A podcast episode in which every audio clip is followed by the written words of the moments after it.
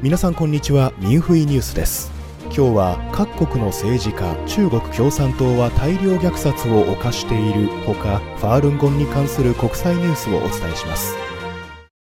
各国の政治家が相次いで中国共産党によるジェノサイドを非難しています。アメリカの元国務省高官でハドソン研究所の上級研究員のマイルズ・ユー氏は最近大紀元の取材に応じ中国共産党はファールンゴンに対して大量虐殺を犯しており多くの証拠があると述べイギリスの上院議員マッケンジー卿は世界中の多くの人々と共に残虐行為を終わらせるため積極的に呼びかけられることを嬉しく思うと述べています。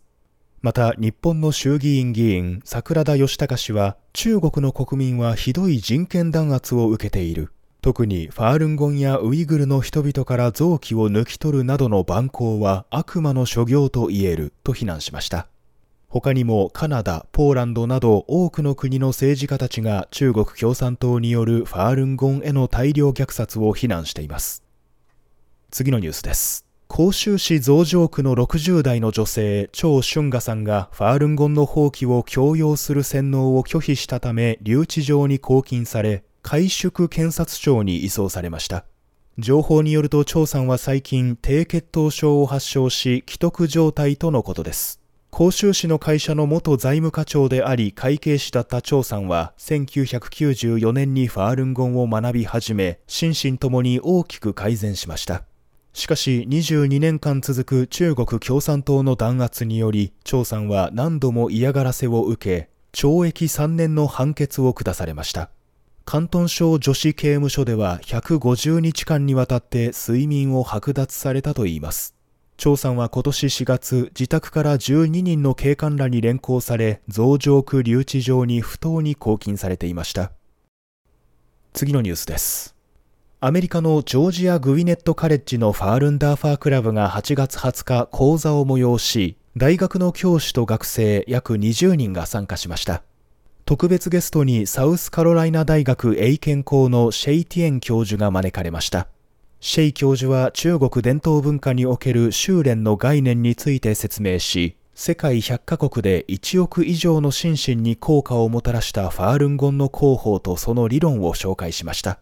座禅が好きだというエヴァンスさんは運動科学科で学んでいます。五式の広報を学んだ後、ゆったりとした腕の動作を通して体と心が完全にリラックスできました。動作も簡単で学びやすいですと語りました。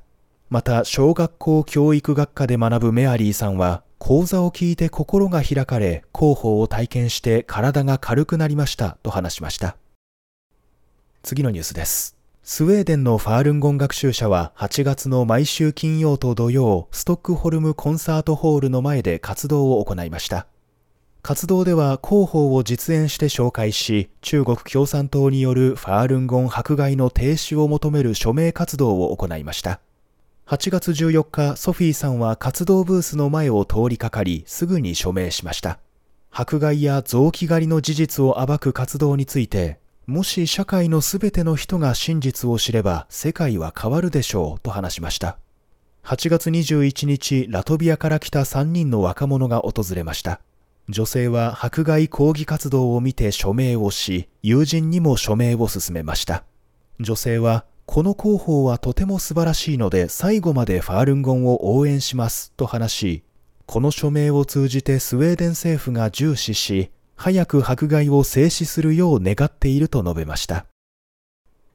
最後のニュースです。アメリカ・バージニア州キャロライン郡のボーリンググリーン町議会は8月5日、中国共産党のファールンゴン学習者に対する臓器狩りを強く非難する決議案を採択しました。決議案は臓器移植を目的とした中国への渡航リスクに関する情報を公開し、町民が中国共産党による両親の囚人からの臓器狩り行為に不用意に加担しないよう努めるとしました。今年に入ってバージニア州では他にも17の地方自治体が類似の決議案を採択しています。副町長のバラリー・コイル氏はファールンゴン学習者に対して崇高な理念を持ちとても勇敢で正しいことのために立ち上がっていますと述べましたまた、町議会議員のアーサー・ホーリー氏は、バイデン政権が中国共産党による臓器狩りの事実を公表することを提案し、これらの情報は全てのアメリカ人に伝えるべきですと指摘しました。町の公式 Facebook ページでは決議案に関する情報が開示されています。ミンフイジャパンがお伝えしました。